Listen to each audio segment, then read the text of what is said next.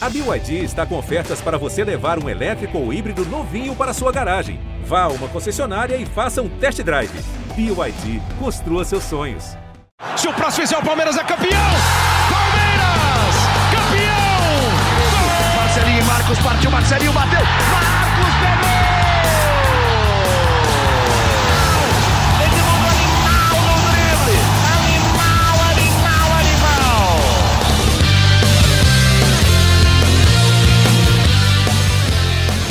Fala, torcida palmeirense. Começa agora o GE Palmeiras, o podcast exclusivo sobre o Verdão aqui no GE. E mais um dia de vitória, mais um dia de torcedor palmeirense muito feliz após um clássico. O Palmeiras venceu o Corinthians por 2 a 1 no Allianz Parque, é, em jogo adiado da sexta rodada do Campeonato Paulista, mas na prática a penúltima rodada do Campeonato Paulista, da fase de grupos. Mas o Palmeiras sobrou em campo, uma grande atuação, mais uma, né? Grande atuação do time de Abel Ferreira. E eu sou Felipe Zito, estou com Thiago Ferri e Leandro Boca para falar sobre mais uma vitória palmeirense é, contra o rival importante, né? Um time até de qualidade. É, e desse momento, o Palmeiras garantindo a melhor classificar, a melhor campanha geral da fase de grupos do Paulistão, indo para uma, enfim, indo para o mata-mata, né? É, Boca, você que eu vi que participou de live o dia inteiro ontem, né?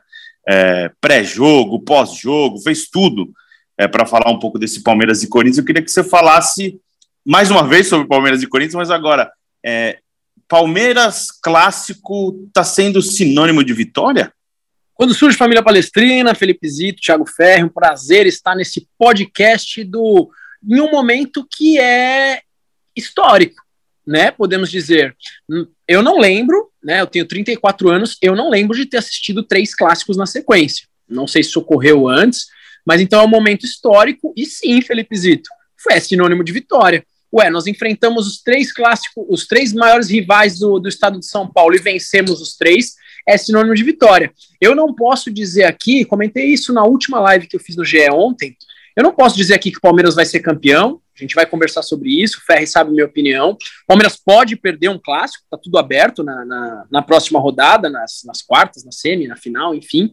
Só que, por enquanto, o Palmeiras prova que pelo menos o seu time titular tem uma hegemonia no futebol paulista. É, não há como discordar. O Palmeiras foi muito melhor que o Santos, foi muito melhor no jogo de ontem, e talvez contra o São Paulo, o Palmeiras sofreu maiores riscos, mas não que tenha sido pior do que o São Paulo. Enfim, foram nove pontos em três jogos, e sim, Osito, é sinônimo de vitória, cara. Ô, Boca, um, uma, um exercício, porque eu também tinha essa impressão que você falou, só recuperando um pouquinho o jogo do São Paulo, é, mas é um exercício interessante depois, que você, como torcedor, fica muito envolvido com o jogo, tem atenção, né? É óbvio isso. Se você rever o jogo, você vai ver que não foi tanta pressão assim que o São Paulo teve mais a bola, que é uma, é uma tática até do Palmeiras dar a bola ao adversário, mas o Palmeiras não se deu espaço. Teve sim um chute de fora da área no travessão, mas depois que você revê o jogo, você fala, pô, não foi tanto assim, foi um pouquinho controlado. E isso tem sido característica é, do time do Abel, né? O Palmeiras tem uma defesa muito boa, consegue se fechar muito bem. E aí, quando o palmeirense acalma, assim, fala, ufa, ganhamos mais uma. E vai ver de novo o jogo, fala, não foi tanto sufoco assim, né? Então é uma é uma é uma é um exercício que vale assim para a galera começar a entender mais Abel Ferreira. E eu já vou partir para o Tiagão. Eu vi uma tuitada de Fabrício Crepaldi ontem, acho que no intervalo da partida, Fabrício que hoje está curtindo merecidas, merecida folga, né? É, ele falou que era um dia muito difícil para quem não gosta de Abel Ferreira, com essas palavras, algo nesse sentido. Foi uma atuação excelente do Palmeiras para o retranqueiro Abel Ferreira, só deixando claro que tem ironia nessa frase. Pois é, Zito, Boca, quem ouve o podcast, um abraço. Cara, a gente fala aqui no podcast desde o começo do ano. Quem fala que Palmeiras é retranqueiro não tá vendo jogos. E, e quem vai usar o jogo de ontem para falar, ah, mas o Palmeiras teve só 30 e tantos por cento de posse de bola. Para querer usar isso como argumento, aí é pior ainda, né? Porque fica realmente difícil de, de manter essa argumentação. É, o Palmeiras venceu o São Paulo com uma proposta mais defensiva depois que abriu o placar com menos posse de bola. O Palmeiras venceu o Santos com mais posse de bola, mais finalizações, dominando o Santos o tempo inteiro. E o Palmeiras venceu o Corinthians com menos posse de bola, mas dominando também o Corinthians com a marcação é, com, com muitos encaixes ali individuais no campo de ataque. Então ganhou três clássicos seguidos de três formas diferentes. É o que eu, eu acredito que é o melhor Palmeiras da, da, da do Abel, da, da, da, era Abel. Isso é, é, é fruto de um trabalho de um ano e meio, porque agora o Palmeiras ele consegue encontrar formas de, de atacar melhor, de trabalhar melhor a bola, que era uma crítica que se tinha, e com razão em muitos momentos até o ano passado, mas acho que não nessa temporada não é um problema do Palmeiras, pelo contrário, a equipe cresceu muito nesse sentido. Então, assim, a gente está vendo o Palmeiras vencer de diversas formas, né? Essa primeira fase, mas o Palmeiras é o único invicto no Campeonato Paulista, garantiu, se, se chegar na final, o Palmeiras tem garantia de mando de campo até a final, porque ninguém vai bater a melhor campanha. Então, é difícil, eu, eu acho, é, eu, quem não tem ranço, quem não quer fazer analisar por birra, eu acho difícil criticar o que o Palmeiras do Abel Ferreira faz, especialmente em 2022, sem contar os títulos e tudo mais que ele já ganhou mas o Palmeiras 2022 eu acho difícil encontrar algo para criticar. É, e acho que assim, o Abel sempre gosta de valorizar o, o elenco, é, roda muito o time, tem a questão física, né, para estar, eu não lembro, a gestão de energia, né, que eles fazem para estar, ah, eu não lembro a expressão que eles gostam de usar. É, é gerir energia para estar na, na máxima força. Na máxima força, exato. Mas dá para falar que o Palmeiras titular é o Palmeiras que jogou contra o Corinthians, né? Na minha, na minha cabeça, é, o Gustavo Scarpa é titular e o Wesley é uma opção de segundo tempo. Quando o Palmeiras joga com esses três atacantes e o Rafael Veiga centralizado para distribuir o jogo. É, Boca, você concorda que acho que essa é a melhor formação quando o Palmeiras propõe um jogo mais ofensivo? Concordo que essa é a melhor formação do Palmeiras, tá, Zito? Uh, esse é o Palmeiras, com exceção, claro, do Murilo, né? Esse é o Palmeiras campeão da Libertadores, esse é o Palmeiras que disputou o Mundial, esse é o Palmeiras do jogo de ontem, que dominou, né, não deixou o adversário jogar de jeito nenhum.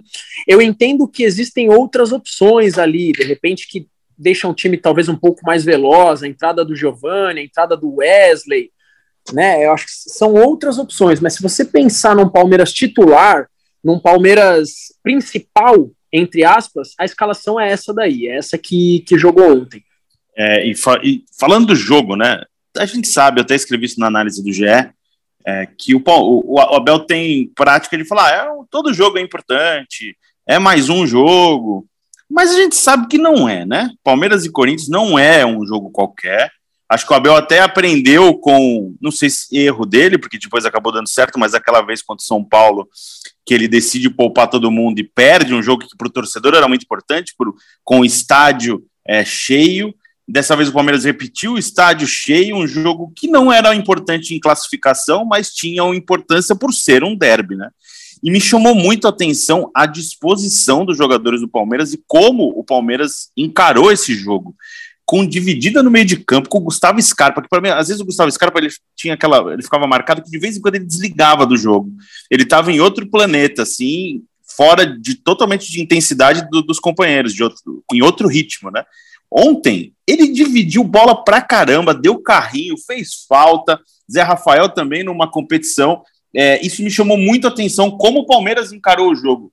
É, o que você achou do, comportamento do Palmeiras, Thiago? Principalmente, acho que até vale citar o Gustavo Scarpa, que para mim foi muito diferente do, do, do, padrão dele, né? Que é um jogador mais técnico. A gente sabe que ele se ele, ele tem a característica de jogar de lateral também quando o Abel precisa, necessita, mas ele é um jogador técnico de meio campo e ataque.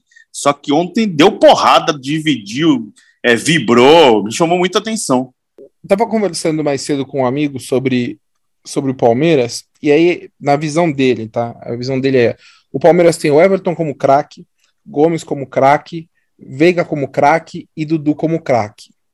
São quatro craques numa equipe muito bem organizada, e essa equipe bem organizada transforma os jogadores que às vezes podem não ser tão bons em jogadores muito bons. E aí, por que, que eu estou dizendo isso? É, eu vejo o Scarpa, uma mudança na postura do Scarpa desde que principalmente veio o Abel, e a gente sabe que muitas vezes o Abel deixou o Scarpa numa condição que não é a que ele gosta. O Scarpa, inclusive, eu acho que hoje o Scarpa não joga como ele gosta no Palmeiras. Verdade. Mas o Scarpa mudou muito a postura dele, é o que você falou, sem bola. Porque a visão que eu tinha do Scarpa é, o Scarpa é muito talentoso com passe, finalização, ele tem uma técnica apurada com a bola no pé, mas ele era isso. E ele era um cara que no restante do jogo não participava. Ele cresceu muito na participação dele no jogo, seja defensiva, seja em movimentação, em disputa de bola, ele se tornou um cara de fato assim mais completo. E eu acho que isso tem se mostrado no clássico, mostrou mais uma vez, até acho que ele jogou um pouco mais com a bola. Se a gente for lembrar, por exemplo, contra o Flamengo, ele jogou muito como lateral esquerdo, que era um lateral quase zagueiro, né? Não ia para ataque, ele não, não ia para ataque contra o Flamengo e jogou muito bem. Contra o, Corinthians, ele teve seus momentos no ataque também, mas ele se tornou um cara mais completo, ele é mais ligado no jogo, ele participa mais do jogo, e isso faz diferença. E aí, um outro cara que eu, que eu considero que cresceu também nesse sentido de participação no jogo é o Dudu. E o Dudu eu acho que ele está chegando no auge dele na era Bell, que é ele retomou aquele protagonismo do um contra um que ele tinha antes dele ir para o Qatar.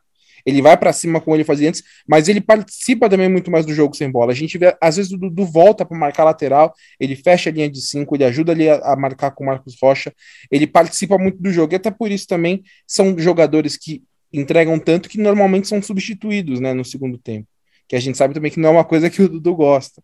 Então, eu acho muito interessante, especialmente nesses dois caras, eles não estão no mais confortável do que eles gostariam, não é, é o que o Abel fala, não é o que você gosta de fazer, é o que você precisa fazer para o time ter sucesso. E eu acho que os caras entenderam isso. Eles muitas vezes fazem o que eles não querem, que eles não gostam, né? Eles fazem o que eles querem, mas não é exatamente o que eles gostam, mas eles sabem da importância é, disso para a equipe. E aí eu acho que o Scarpa, especialmente quem você falou, é, é um exemplo claro dessa, dessa entrega. E Boca, é, me chamou muita atenção o Dudu nos últimos dois jogos, como o Tiagão falou, principalmente contra o Santos contra o Corinthians, que ele voltou a ser o cara de linha de fundo, de pegar a bola aí para cima do lateral e ganhar quase todas as jogadas dos laterais, né? É, do Corinthians e do Santos. É, ele dá para falar que ele não vinha mal antes, é injusto falar que o Dudu vinha mal, mas acho que agora ele deu um, um, ele tá um degrau acima do que ele tava, porque ele voltou a ser o cara que era o joga a bola no Dudu que ele resolve. O é, que, que você tem achado do Dudu? Zito, uh, eu só penso que esse começo de temporada é o melhor começo de temporada que eu já vi do Dudu com a camisa do Palmeiras. Tá? O Dudu, no seu histórico, não sei explicar porquê, tá? mas no histórico dele no Palmeiras, a gente percebe sempre uma evolução do começo ao fim da temporada, mas é, é, gigantesca. Eu cheguei a assistir começos de temporada do Dudu que eu falava assim, cara, quem é o Dudu? O que, que está acontecendo com o Dudu? Isso aconteceu. Nessa temporada em específico, Zito, eu não senti isso, tá? Eu não senti que ele começou a temporada mal, mas eu concordo com você que no jogo contra o Santos e no jogo de ontem, realmente o Dudu cresceu ainda mais. Então vamos pensar: se o cara começou essa temporada melhor do que as outras temporadas e ele continua crescendo, ou seja, esse fator de crescimento dele não muda, cara, como é que vai chegar o Dudu no fim da temporada? Né? É um monstro, é um craque, é um dos maiores ídolos para mim, da história do Palmeiras, por que não? Muitos me criticam quando eu, quando eu falo que o Dudu é mais ídolo que o Edmundo. Aliás, eu estou falando isso de novo aqui no podcast, com certeza vai ter gente me xingando lá. Mas o Dudu é um personagem na história do Palmeiras que, cara, é, daqui muitos anos, com certeza, a galera vai olhar e falar: nossa, olha a época do Dudu. O Dudu hoje é o ídolo do Palmeiras. O, o ídolo do Palmeiras em campo é o Dudu. O cara tá jogando muito e acho que, cara, é, é daí para frente, cara é daí para frente nas, nas competições importantes, é um cara que não se esconde. Meu, o cara deu até chapéuzinho duplo ontem, cara. Foi impressionante. o Dudu tem, acho que no histórico dele do Palmeiras, o Filipão externou isso uma vez, né? Que ele embalava no segundo semestre. O primeiro semestre era mais ou menos, aí tinha aquela coisa. Em algum momento ele tinha uma crise com a torcida, que ele não comemorava gol, e depois tinha alguma proposta da China, e que ele ficava meio pistola porque não tinha sido negociado era meio que padrão, seis meses. E aí ele embalava. Aí ele falou: agora beleza, vamos embora. E ele virava ali, a partir do segundo semestre, um cara muito mais regular, né? E daí eu concordo com você, que a impressão que passa é que ele tá, é, tá muito bem e nos últimos dois jogos voltou a ser protagonista num nível que é o Dudu que o torcedor é, conheceu da passagem anterior dele. Acho que nesse momento ele vive o melhor momento dele desde que ele voltou do, do, do Qatar. E Boca só recuperando, é, a gente falou da postura dos jogadores do Palmeiras, é, de enfrentar um clássico que, num clássico que não valia nada em pontuação, né? ia, não ia mudar absolutamente nada na vida de Palmeiras e Corinthians, mas foi um clássico é, de muita intensidade, do Palmeiras vibrando muito, né? É, acho que esse time dá ao torcedor a certeza de competição, né? Eu falei isso nas lives ontem, eu vou até repetir aqui, porque eu acho importante, cara. Esse é um jogo que se aperta reset. O que, que eu quero dizer com isso? Não importa quem esteja melhor, não importa quais são os últimos títulos do Palmeiras, não importa se no campeonato no atual momento não está valendo nada. Cara, esse clássico é o maior clássico do Brasil, gente. É o maior clássico do Brasil. Se o Palmeiras tivesse perdido ontem, cara, com certeza o, a moral estaria diferente hoje. Com certeza, a gente fala que não, a gente fala, não, vamos apoiar, e com certeza eu estaria aqui apoiando, mas muda, mexe, cara, mexe com o palmeirense. Então, entrar para um jogo nesse clássico, cara, tem que ser assim, cara. Tem que entrar, como a torcida fala, com a alma e o coração lá na ponta da chuteira, porque não tem brincadeira, cara. Bolinha de glu, bolinha de gude nesse clássico tá valendo e tá valendo demais.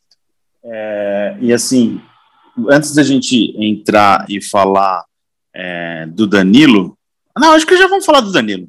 É porque merece esse assunto desse podcast mais uma atuação é, absurda do Danilo. É um jogador que é hoje inquestionável para qualquer palmeirense. Acho que é unanimidade, não tem o que, o que falar do Danilo. E uma, um registro que o Palmeiras fez no Twitter, é, não sei se em outras redes sociais também, do fim do jogo do Danilo, ele no gramado, sendo ovacionado pela, pela torcida no, no Allianz Parque, foi o que me chamou muito a atenção. Assim. Foi algo muito forte para um garoto de 20 anos. É, o que, que, vocês podem falar sobre Danilo, o momento dele e o que ele está representando para esse time do Palmeiras?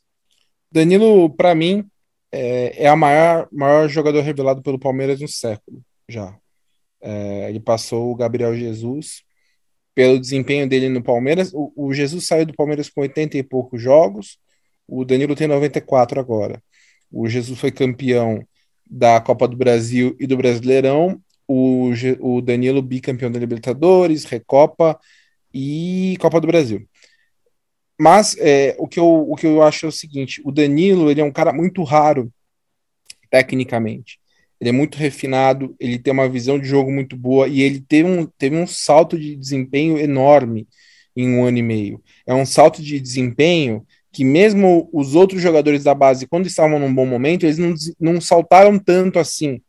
O que eu quero dizer, o Patrick e o menino, por exemplo, eles subiram jogando bem, mas eles não tiveram uma evolução no profissional que você fala, putz, eles mudaram muito do que. O Danilo, sim, o Danilo ele teve esse salto, o Verón não teve esse salto, o Wesley não teve esse salto. É, o, o, Danilo teve, e o Danilo continua tendo. O Danilo está cada vez se tornando um meio-campista completo. Tanto que é, é, o grande nome do Palmeiras de mercado, é o grande nome do Palmeiras. Se o Palmeiras for vendê-lo, vai ganhar uma bala em cima dele, porque é um cara que está sendo é, merecidamente muito elogiado, analisado pela comissão técnica da seleção brasileira de repente para um próximo ciclo aí de Copa do Mundo, vai mudar a comissão, mas ele certamente vai participar. Então, tudo isso e, e o fato dele ser um, um, cara numa posição que é difícil a gente a gente ver um volante, né, com esse essa classe, esse refinamento de jogo defensivamente e ofensivamente com tão pouca idade no Brasil, né? A gente normalmente fabrica muito, é, tem muito ponta que dispara rápido e vai embora, atacante que vai embora rápido, mas um, um jogador assim tão inteligente no meio campo como ele é raro de se ver. Então é por isso que eu considero que ele é, um, é a maior revelação do Palmeiras no século e tá jogando muito, cara. Muito, muito, muito. Ele e o Zé Rafael fazem uma dupla muito boa de meio campo e, e o Palmeiras tem que aproveitar. Se o Palmeiras conseguir, é, caso venha a proposta, né, ainda não tem uma proposta, mas caso venha a proposta no meio do ano e conseguir segurar ele para pelo menos terminar a temporada, o palmeirense aproveite, porque é realmente um, um grande jogador.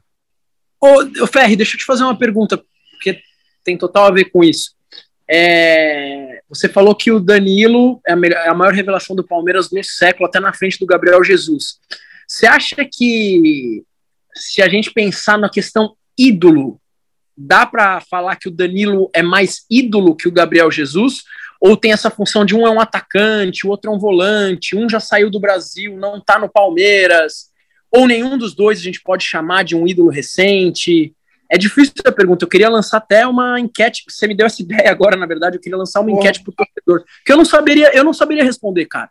É uma boa pergunta, viu? É uma boa pergunta. Eu vou falar que eu considero, eu não considero, acho que o Jesus um ídolo. Eu não considero Jesus um ídolo. Acho que ele é um cara muito importante na história, é, teve uma história legal, mas eu acho que foi, mu foi muito pouco tempo para colocá-lo como ídolo.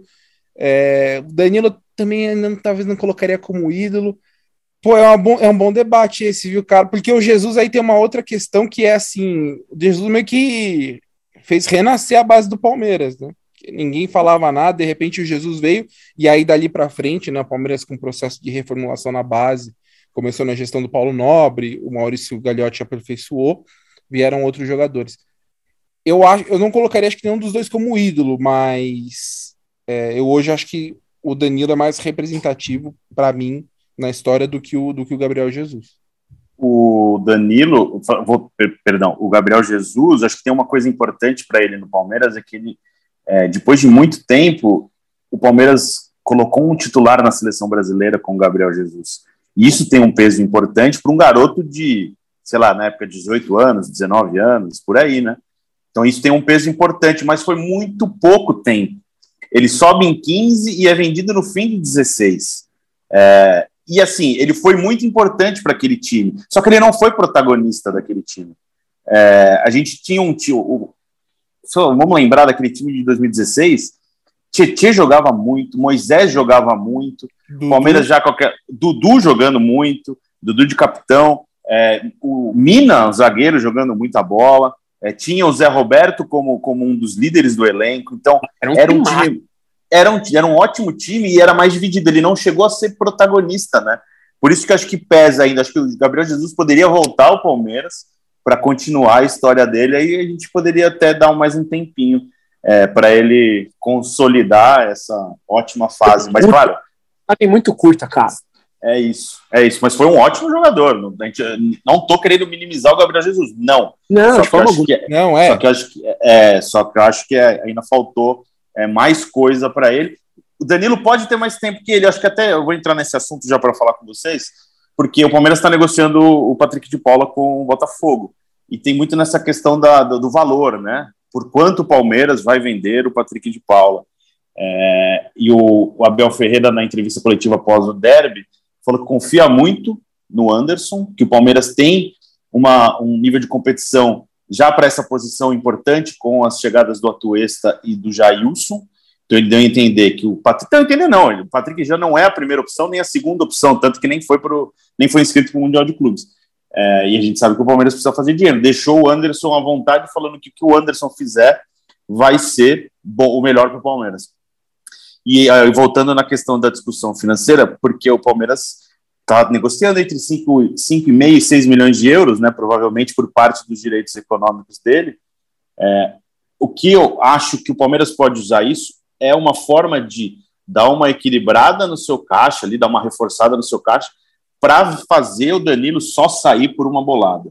Porque o jogador, a gente se, a gente se empolga muito é, com os jogadores. Tanto que na época que o Patrick subiu e fez aquele gol de pênalti, falava 20 milhões de euros. E nunca valeu 20 milhões de euros, né? Só que o Danilo é um jogador que está batendo isso. Então acho que o Palmeiras ganha é, um pouquinho mais de segurança para vender a um preço histórico para um jogo para o Palmeiras, né? É, a gente sabe que o Gabriel Jesus é uma negociação de 32 milhões, dificilmente isso vai ser superado, mas acho que o, o Patrick pode fazer o Danilo fi, talvez ficar um pouquinho mais de tempo. O que, que vocês acham? É, eu tô, tava pensando aqui, é, não sei se você lembra, Zito, ano passado, quando teve aquela história do Watford, não sei o quê, falavam-se que falava-se que o Palmeiras imaginava 15 milhões de euros, um valor interessante pelo Danilo, né, para negociá-lo. E aí, recentemente, conversando com o pessoal no Palmeiras sobre ele, falaram, ó, se vier uma proposta agora tem que ser um valor muito alto, porque ele tá jogando muita bola. E aí ele tem uma multa de 100 milhões de euros e obviamente não vai pela multa. E pensando pelo mercado, se a gente for, vamos colocar como teto os atacantes ali, Vinícius Júnior, Rodrigo, tal, que eles foram por 45 de euros no mercado pré-pandemia. Então, mais do que isso já não aconteceria de qualquer forma. Eles são atacantes, normalmente se paga mais por atacante, não sei o quê. Eu não, não acho absurdo a gente pensar ali no Danilo hoje uns 25, 30 milhões de euros. Eu não acho absurdo pensar pensar num, num valor nesse, nesse sentido. E se o Palmeiras vende um jogador por um valor desse, bate com folga né, a meta de, de, de negociações de vendas previstas no orçamento, que era de cento, cento e pouquinhos milhões, cento, acho que cento, é, acho que era 115 isso. milhões. Eu vi outro dia, que eu, até a gente comentou no último podcast, porque a gente falou eu lembro que da, do ano anterior era 80 e poucos milhões, e aí eu fui pesquisar, eu vi que acho que era cento e pouco, mas não estou com o número exato. É, mas eu, daqui a pouco eu pego, mas é, é, é, seria menos do que uma venda de acho que de 25, 30 milhões de euros. Agora, o que você falou é interessante, né? O, o que, que o Palmeiras vai, vai fazer com esse dinheiro da venda do Patrick que espera-se que aconteça, né? Que é a ideia que de fato aconteça. Porque primeiro que você está dando, você está já perdendo um jogador para essa posição, então, se o Palmeiras tiver uma procura, vai ser mais complicado, até porque o Palmeiras, a ideia do Palmeiras com possíveis negociações no meio do ano era usar mais garotos da base. Então a gente poderia ver, por exemplo, um Fabinho subindo, uh, o Pedro Bicalho talvez seja emprestado, né? Porque ele já estourou a idade, vai atuar pouco, mas vamos ver o que vai acontecer. Mas a ideia do Palmeiras era, em casos de vendas no meio do ano, uh, a princípio, repor com essa leva aí campeã da Copinha no time profissional e continuar trabalhando da forma como está trabalhando. Agora, se você vende o Patrick e você vende o Danilo, você vai ter que ir no mercado atrás de um volante. Sendo que o palmeirense espera que antes desse volante venha ainda um centroavante. Então, essa, essa como diria o Boca, é complexa essa montagem aí de, de, de planejamento, pensando nessa venda do Patrick, o que virá do Danilo no meio do ano e, obviamente, que é o que todo mundo fala, a busca por um centroavante, né? Que o Palmeiras vai ter que resolver de uma forma ou de outra, porque, de novo, contra o Corinthians, mais uma vez, o Palmeiras sentiu falta desse jogador. É isso. É, vamos ler perguntas. Aí, Thiagão, você já respondeu mais ou menos. É, deixa eu achar só que o rapaz mandou uma pergunta. O Pedro, deve ser Pedro Léo, ou não, mas enfim. Ele fala assim: com a eventual saída do Patrick, é, Pedro Bicalho e Fabinho serão integrados ao time, ao time principal ou acredito que o Palmeiras irá para o mercado? O Pedro Bicalho já faz parte do elenco porque ele não tem mais idade de base, né? Ele, tanto que ele já jogou, ele entrou em alguma partida no Campeonato Paulista. Fabinho não, o Fabinho é um jogador muito jovem ainda, só que eu acho de enorme potencial para o Palmeiras. Mas um é o que jogador... você falou, né? O que você falou do Bicalho, né? É, ele pode subir um degrau, né? Se o Patrick sai, ele já vira ali uma terceira opção, talvez, para o setor, né? É, deixa eu ver mais perguntas aqui. Com escasse... o Guilherme Papalha, com a escassez de lateral direito, seria uma loucura o Marcos Rocha na seleção? Sim. E vocês? Ah, acho que agora já foi, né? Já tem muita é. idade, já. Não, não vejo mais motivo para convocá-lo. É, Apesar de estar tá jogando muito bem, tá jogando muito bem. Muito bem, mais, mais, uma, mais um ótimo jogador, mais um ótimo é. jogo dele. Mas não, é. não, convocado não agradecendo o pessoal que também mandou muita pergunta pro Boca é, no Instagram. É, o Gui Dantas fala assim: o que aconteceu com o Murilo ontem? Porque ele vinha fazendo jogos excelentes. E realmente ele foi o jogador ali que ele quase custou a vitória do Palmeiras. Foi o pior em campo, na minha opinião, do lado do Palmeiras. Acho que, na verdade, o único jogador que, que, eu, que eu não vi bem ontem. Mas, cara, acho que não é. A gente não tem que falar o que aconteceu. Cara, não estava num dia bom, na minha opinião, entendeu? A gente não pode julgar um jogador, não pode falar que ele é craque em função de um gol e não pode falar que ele é um pereba em função de um jogo também, né? Então é um zagueiro que fez excelentes jogos, é um zagueiro que tem dois gols pelo Palmeiras, é um zagueiro que sempre entrou bem e ontem não fez uma boa partida, cara. Eu, eu, eu trataria isso como um episódio isolado e segue o jogo, cara, sério. E ainda tem toda essa discussão do lance, né? O Palmeiras reclamou muito do pênalti do Guedes, que a bola teria saído, teria, o Guedes teria feito falta antes no Murilo, né? Eu achei que. Falar da arbitragem, eu achei que nenhum dos dois pênaltis, acho que não foi, não foram pênaltis. Vocês, o que, que vocês acharam do, das marcações do, do árbitro? Eu achei que. Ah, cara, eu achei que dava para marcar os dois pênaltis. É, um pouquinho forçado os dois, mas acho que dava para marcar. O Gil atrapalha, põe a mão no Danilo, não deixa ele passar. Pode, ah, não foi com muita força, mas atrapalhou a passagem dentro da área. O, a jogada do Murilo também, é, eu acho que era, era possível de marcar.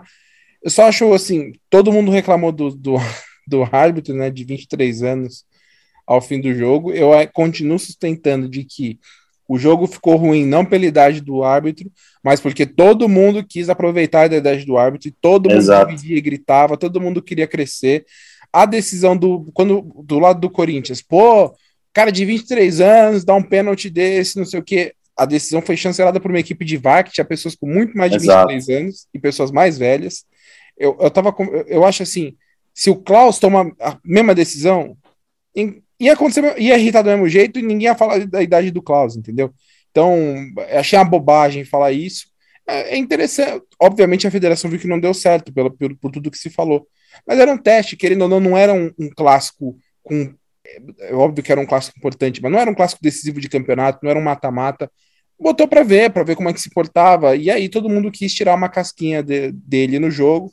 Acho que isso atrapalhou um pouco, mas virou, virou, eu acho que virou um pouco de.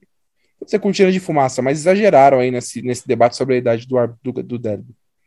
É, ô Boca, é, a Rafaela Soares perguntou para você aqui, falando assim. Não, não, não, ela não nem perguntou, ela só falou que o Rony perde muitos gols, ele é muito afobado e pediu para você mandar é, um abraço para o pessoal de Limeira. Mas fala um pouquinho do Rony, o que, que você acha?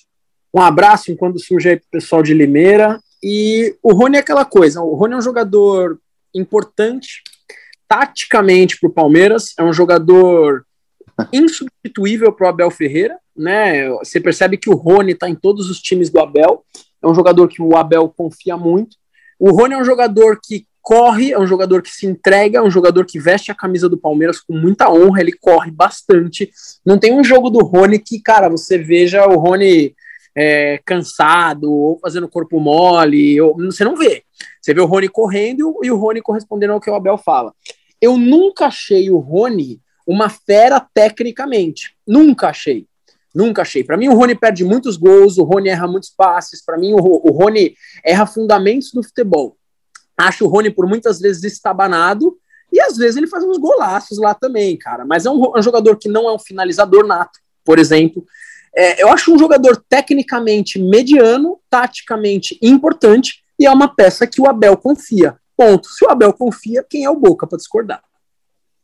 Cara, eu, eu, eu, te, eu, peço até desculpa porque eu ri durante a resposta, porque eu achei uma pergunta muito boa aqui. Aqui achei. É, do Everaldo Miranda, Boca. Ele fala assim: depois de jogar contra times considerados pequenos, vamos de titular contra o Bragantino? É a típica pergunta para eu responder mesmo. Acho que o grande clássico agora do Sociedade Esportiva Palmeiras é realmente com o Bragantino. É, mas brincadeiras à parte, eu acho que agora é hora de entrar com o time reserva. Eu e o Ferri conversamos sobre isso ontem ao vivo. E o Palmeiras já joga no meio de semana, né? Pelas quartas de final, veio de uma, uma pancada aí de três clássicos. Foi um time misto apenas contra o Santos. E foi aquele misto que teve muito titular também. Então, eu acho que está na hora do descanso para na, na, na quarta-feira, nas quartas de final, a gente jogar com o time completo. Nosso rival Bragantino, para mim, agora o Palmeiras vai com um time mistão ou quase reserva. Eu acho que, acho que reserva por completo. Ana Abreu pergunta se Danilo e Veiga mereciam ir para a Copa, Thiago Ferri.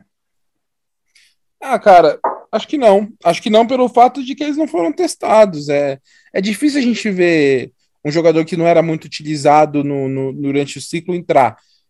Para mim, ele tinha que ter sido usados antes. Se tivessem sido usados antes, aí de repente poderia entrar na lista.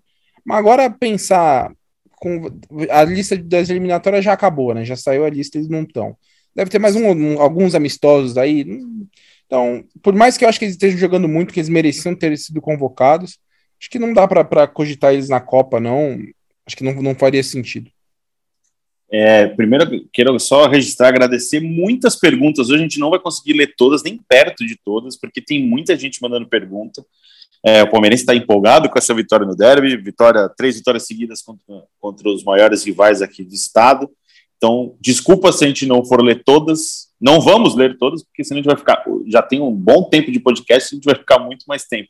Mas agradecemos e continuamos, continuaremos respondendo nas próximas edições. Mas, ó, Tiagão, William Bender, que também participa sempre aqui com a gente, ele pergunta: caso o 9 é, chegasse, quem, na opinião de vocês, seria sacado do time titular? E eu já volto no Rony.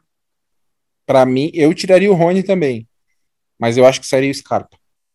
Concordo 100% com o Thiago. 100%. Eu acho que o Abel não tira o Rony do Palmeiras. Não é a minha opinião. Eu acho que eu, eu tiraria o Rony, mas o Scarpa sai. Porque o Scarpa é a peça que o, que o Abel tira às vezes para colocar outros jogadores, né? Então acho que ele abriria o Rony de um lado, o Dudu do outro, colocaria o centroavante e tiraria o Scarpa do time. É, o Agnaldo perguntou já sobre. Agnaldo Júnior perguntou sobre Danilo Veiga merecendo seleção, o Thiagão já respondeu. É, tem muita gente empolgada com o, com o Danilo. Aí o Ricardo. Tem muita gente falando do Gustavo Scarpa, eu vou colocar o Ricardo Alcaraz como representante das perguntas sobre Gustavo Scarpa para ele. Para ontem, a renovação de Gustavo Scarpa. Eu acho que é um jogador que é, de potencial de mercado, acho que não mercado europeu principal, mas o Palmeiras pode pensar em renovar até para talvez fazer uma negociação é, futura, ver como isso vai ser acordado. Tem alguns meses aí, né? Porque a partir de julho ele já pode assinar pré-contrato contra a equipe, né, Tiagão? Exato. O Palmeiras até quer renovar com ele e com o Marcos Rocha, né? É, eu acho que, na verdade, o Palmeiras tem mais que renovar justamente para tentar depois fazer alguma negociação, porque a, a intenção do, do Scarpa é sair do Brasil em algum momento, ele já não é mais um garoto, e então se, se ele sai sem contrato, obviamente o Palmeiras teria, ele teria mercado fácil, né? Então, eu acho que é interessante renovar e de repente ver o que, que aparece de melhor, porque também eu acho o Scarpa um bom jogador, mas se ele for negociado em algum momento ali, eu não, não vejo como um absurdo, tendo uma reposição, né? Obviamente. Ficar só saindo jogador, daqui a pouco o Abel vai jogar com o time que jogou a copinha, né? Mas tendo uma reposição, eu acho que no fim do ano poderia ser um cara interessante a ser negociado. O Rafael Bulara, nosso companheiro de nossa palestra, falou: cadê o 9? O Moncal é, pergunta se tem se algum outro clube teve uma sequência de vitórias em clássicos como essa do Palmeiras agora. Eu não tenho a menor ideia. É, mas é algo a se pesquisar, porque é muito raro, né, jogar três jogos seguidos, assim, contra seus principais rivais. Tanto que o Palmeiras tinha jogado só uma vez na época do Palestra Itália, 1930 e alguma coisa. É, jogou em 2002, né? Jogar. Jogou, jogou, em sequência. É, 2002 foi a última vez que jogou contra os três em sequência, mas não venceu todos, empatou e tudo mais. A última vez que venceu uh, três em sequência foi em 1933, quando o Palestra superou o Corinthians por 5 a 1 o São Paulo da Floresta por 3 a 2 e o Santos por 3 a 1 Que é isso, Boca? Calma. Eu nem vi que o microfone. O Boca tá feliz aí, ó. O Boca não, tá feliz. Ah, é dá, isso. Não, não, isso é o palmeirense. O palmeirense tá rindo do nada. O palmeirense tá feliz. É, é tá esse é o espírito. Rindo tá rindo à toa. Esse é, esse... Olha isso, que beleza. É isso aí, palmeirense. É isso. Aproveite sua felicidade, porque é, é motivo. O Palmeiras está o Palmeiras está dando motivo para o palmeirense ficar feliz assim, como Leandro Boca. É, acho que a gente já está caminhando para o fim, mas eu queria só entrar num assunto que o Abel, na coletiva, acho que foi a última pergunta dele, a última resposta dele, aliás, muito boa, mais uma entrevista coletiva muito interessante do Abel. E ele pede ali, ele falou que o Chiqueiro pegou fogo, falou que sabe como o palmeirense se sente. É, ele está estreitando cada vez mais o relacionamento dele com o torcedor do Palmeiras. É, e ele pediu, fez um, um desafio para o torcedor palmeirense criar uma música curta é, para incentivar o time em momentos de dificuldade. Foi mais ou menos isso, né? É, e ele lançou esse desafio. E eu pedi para a galera aqui no Twitter mandar é, sugestões de letras, é, é música. E o Rodrigo, estou abrindo aqui, e o Rodrigo mandou antes da gente pedir até. Só deixa eu achar aqui. Tem bastante mensagem, estou perdido nas mensagens. É isso aqui. O Rodrigo Tomás mandou aqui, e a gente vai colocar aqui um trecho da música que o Rodrigo fez, para ver se vocês gostaram, se o Abel merece aprovar, e convidando todo mundo a mandar nas nossas redes sociais aí vídeos é, com letras, músicas, sugestões que o Abel pediu. Então, se o Abel pediu, Palmeirense, é, atenda, né, ao pedido do comandante. Vamos ver aqui a música do Rodrigo Tomás. Professor Abel pediu música nova na coletiva hoje, eu escrevi. Será que ele vai gostar? Vamos ver. Vai ser assim, ó. Eu canto as glórias, vitórias, memórias do meu verdão. O que, o que, coração quente, valente e mente de campeão. São onze em campo guerreiros que lutam para nos honrar. Somos um em campo e juntos na alma vamos ganhar. O que, o que? Eu sou Palmeiras, Palmeiras, Palmeiras até o fim. Confio em quem leva nosso manto e joga por mim. O que, o que? Palmeiras, Palmeiras. E aí, Tiagão, gostou? Pô, achei boa, hein, cara. Eu gostei dela. E... Eu vi Não foi muito curta, né? Hã? Não foi muito curta. Não, não foi muito curta, mas tá boa, foi bem trabalhada. Tá boa, exato. marcou a mancha já pra, pra ver se o pessoal anima. Parabéns, achei legal.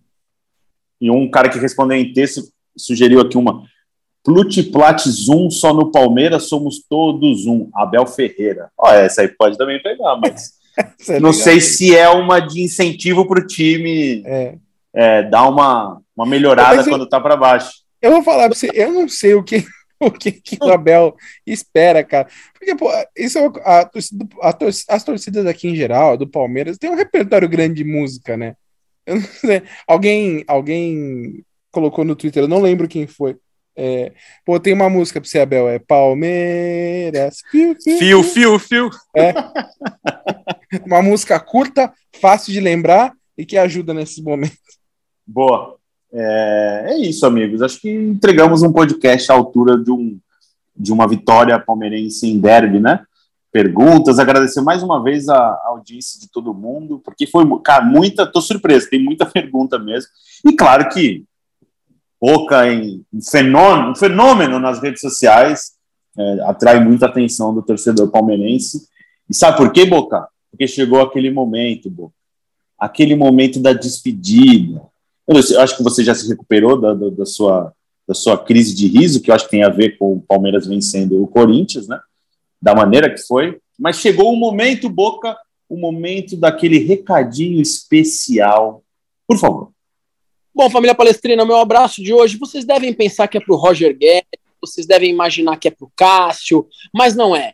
O meu abraço de hoje vai para toda a torcida do Bragantino, porque vocês são rivais da Sociedade Esportiva Palmeiras. Então, bom jogo para nós no domingão. Vai ser um jogo à altura, porque estamos procurando um rival e eu tenho certeza que é você, torcedor do, do Bragantino. Um abraço a todos. Avante palestra. Quem tem mais tem 10. Quem tem mais tem três Libertadores. Quem tem mais é o primeiro campeão do mundo. E é isso. Palmeiras 2, pessoal de Itaquera 1. Deu nós. Tchau.